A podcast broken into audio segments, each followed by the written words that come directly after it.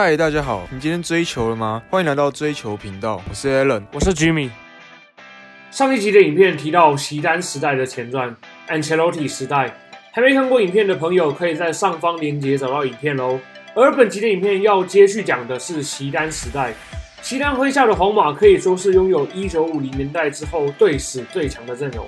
这段期间，皇马成为1992年欧冠改制后第一个成功卫冕的俱乐部。甚至卫冕后的隔年再次夺冠，也成为近代足球史上唯一一支完成欧冠三连霸的球队。Ancelotti 离队后，皇马一度面临没有人愿意接手的局面。毕竟，连两年拿四座冠军的名帅都可以直接被 fire，想要接掌这支对失败零容忍又众星云集的球队，可不是一件容易的事情。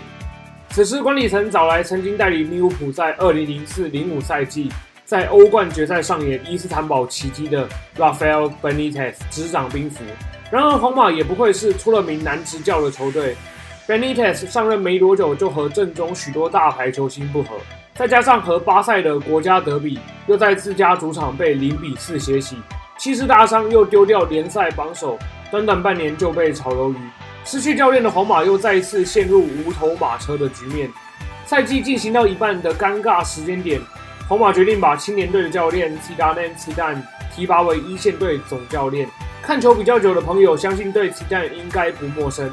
齐旦在球员时代就已经是历史级的巨星，也是二十一世纪初期银河舰队的骨干。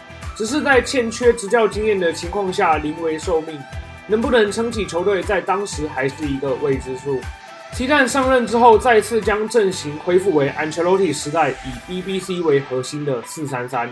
由 Modri、Cruz 和 Casemiro 出任三中场，后防线由卡瓦号、Pepe、Ramos、Marcelo 组成 k e l l e r Navas 则出任为先发守门员。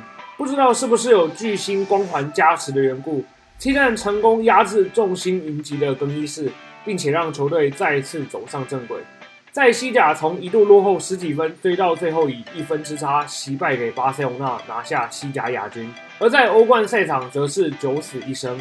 在八强和四强对上狼堡和曼城的比赛都有惊无险的赢下，意外闯入决赛。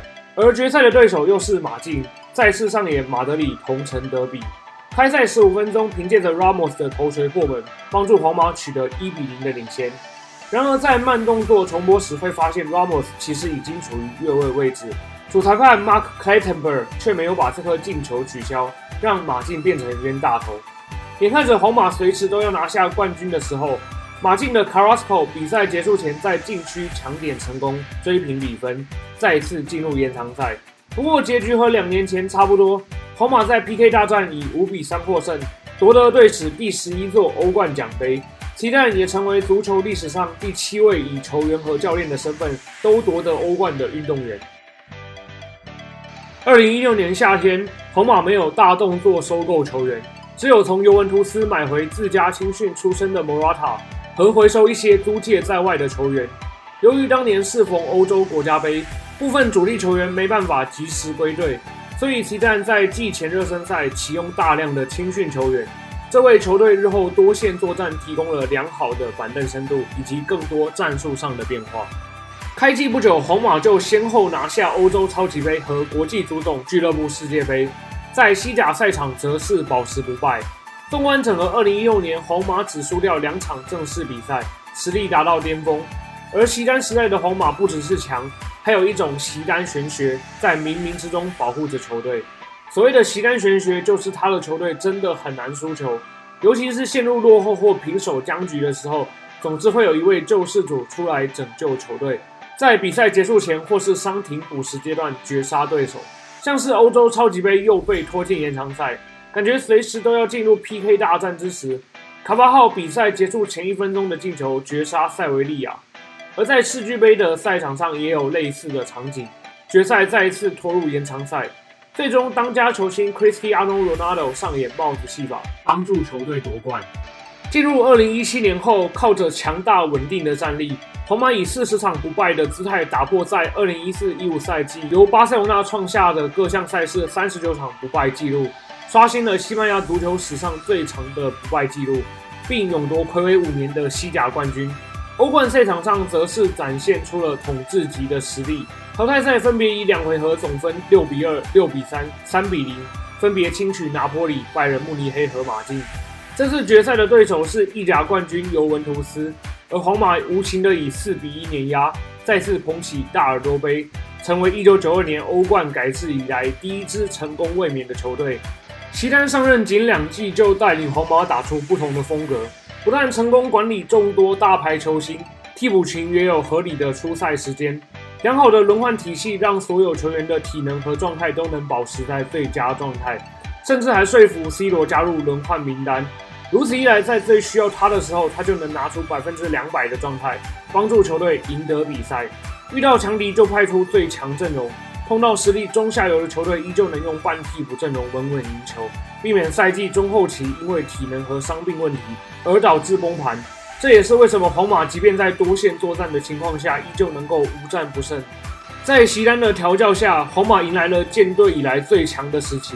另外，C 罗也凭借着多次神奇的表现和疯狂的进球，帮助皇马夺得一座又一座的冠军，并且持续刷新各种纪录，像是成为欧冠历史进球王、欧冠单季最多帽子戏法、五大联赛最多进球、皇马队史最佳射手等等，多到数不清的纪录都被他一一打破。卫冕欧冠的这两年，他也毫无意外的荣获2016和2017的金球奖，追平 Messi。而他和 Messi 连续十几年都处于世界足坛最顶尖的位置，所以也被世人称为绝代双骄。此时如日中天的皇马没有进行过多的补强，只是回收一些租借在外的球员。结果2017-18赛季刚开始就跌跌撞撞，联赛一路跌落到第八名的位置。西班牙杯则爆冷不敌一支户籍球队，止步于八强。进入二零一八年之后，依旧没有什么改善，踢得有气无力。也许是因为完成欧冠卫冕大业的缘故，逐渐失去对冠军的热忱。毕竟阵中大部分的球员都已经完成俱乐部大满贯的成就，对冠军的渴望肯定不如没拿过半个冠军的球员。二零一七一八的欧冠应该是这几年最具争议的一次。皇马在八强遭遇老对手尤文图斯。第一回合，卡萨米罗在禁区一次明显的手球没有被判罚十二码，逃过一劫。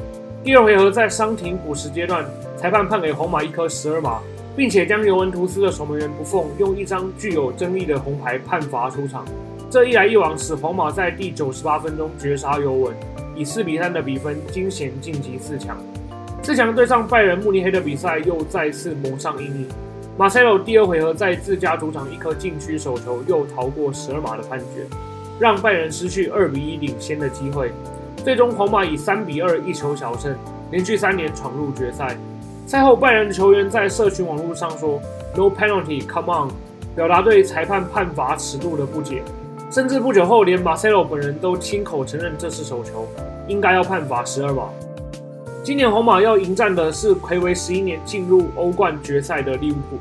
开赛不久，队长 Ramos 就用巴西柔道十字固的动作，把当年的英超年度最佳球员 Mohamed Salah 送进医院。这让失去球队核心的利物浦面对经验丰富、欧冠自带气场的皇马完全没有任何机会。再加上守门员 Carlos 连续发生低级失误，让芬泽马和贝尔先后取得进球。最终，皇马以三比一击败利物浦。完成欧冠改制以来史无前例的三连霸，写下欧冠连续四十六个月没有被淘汰的纪录，冠军的数量上升到了惊人的十三座。达成欧冠三连霸这种足以载入史册的成就，掩盖了皇马正在走下坡的事实。先发球员失去对冠军的渴望，再加上板凳球员没办法获得足够的上场时间，进而流失很多优秀的后起之秀。球队在一七一八赛季从头到尾状态始终不稳。不仅在西甲与西班牙杯早早就失去了争冠机会，欧冠的晋级过程又争议不断。靠着最佳第十二人和 UEFA 的关照，牺牲尤文图斯和拜仁慕尼黑才拿下冠军。也许提旦早就发现问题，却又发现无力改变，所以在拿下第三座欧冠的五天后，突然召开记者会，宣布辞去总教练。而在齐旦离队的这个夏天，皇马同时宣布 C 罗以一亿欧元的转会费加盟尤文图斯，BBC 组合逐渐解散，齐丹王朝也正式落幕。二零一五年之前，巴塞罗那是过去几年最好的球队。有兴趣的人也可以去看我们另外一支关于巴塞的影片。巴塞的强势也让皇马连续好几年几乎拿不到什么重要的冠军。从 Jose Mourinho 开始，到后来 Ancelotti 和齐蛋对皇马的改造，再加上巴塞阵容老化、收购失败和高层乱搞，让皇马得以追上并且超越此。其实齐蛋的离开和之前带领巴塞罗那完成六冠王伟业的 Pep Guardiola 很像，两位都是队史最成功的教练，但他们不会因为拿到冠军就选择忽略问题，而且比任何人都清楚球队内部到底发生了什么。所以，当感到无法再带领球队继续前进之后，就选择急流勇退。尽管席丹时代的皇马在欧冠赛场争议不断，但依旧不可否认他出色的执教能力。再加上 C 罗屡屡在关键战役上演救世主般的表现，带领皇马在短短三年内横扫九座冠军。如果再算上安切洛蒂时代，等于是在二零一三到二零一八这五年内豪取十四座冠军，其中更有欧冠五年四冠的伟大成就。绝对足以被称为一段王朝。很有趣的是，提旦在离开一个赛季之后回归，随后皇马又拿到队史第三十四座西甲冠军。不知道未来他还能不能带领球队再创高峰，创造第二次的西单时代呢？皇马这家俱乐部不管在什么年代，总是都星光熠熠，也有属于自己的故事。不知道大家比较喜欢哪一个时代的皇马呢？欢迎在影片的留言区跟我们分享哦。本期的影片到这边就结束了。如果喜欢我们的内容，也希望大家多多支持。现在也可以在各大 podcast 平台找到我们了。想掌握最新动态的话，也可以 follow 我们的 Instagram。最后不要忘记按赞、订阅和分享哦。那就下次再见喽，拜拜。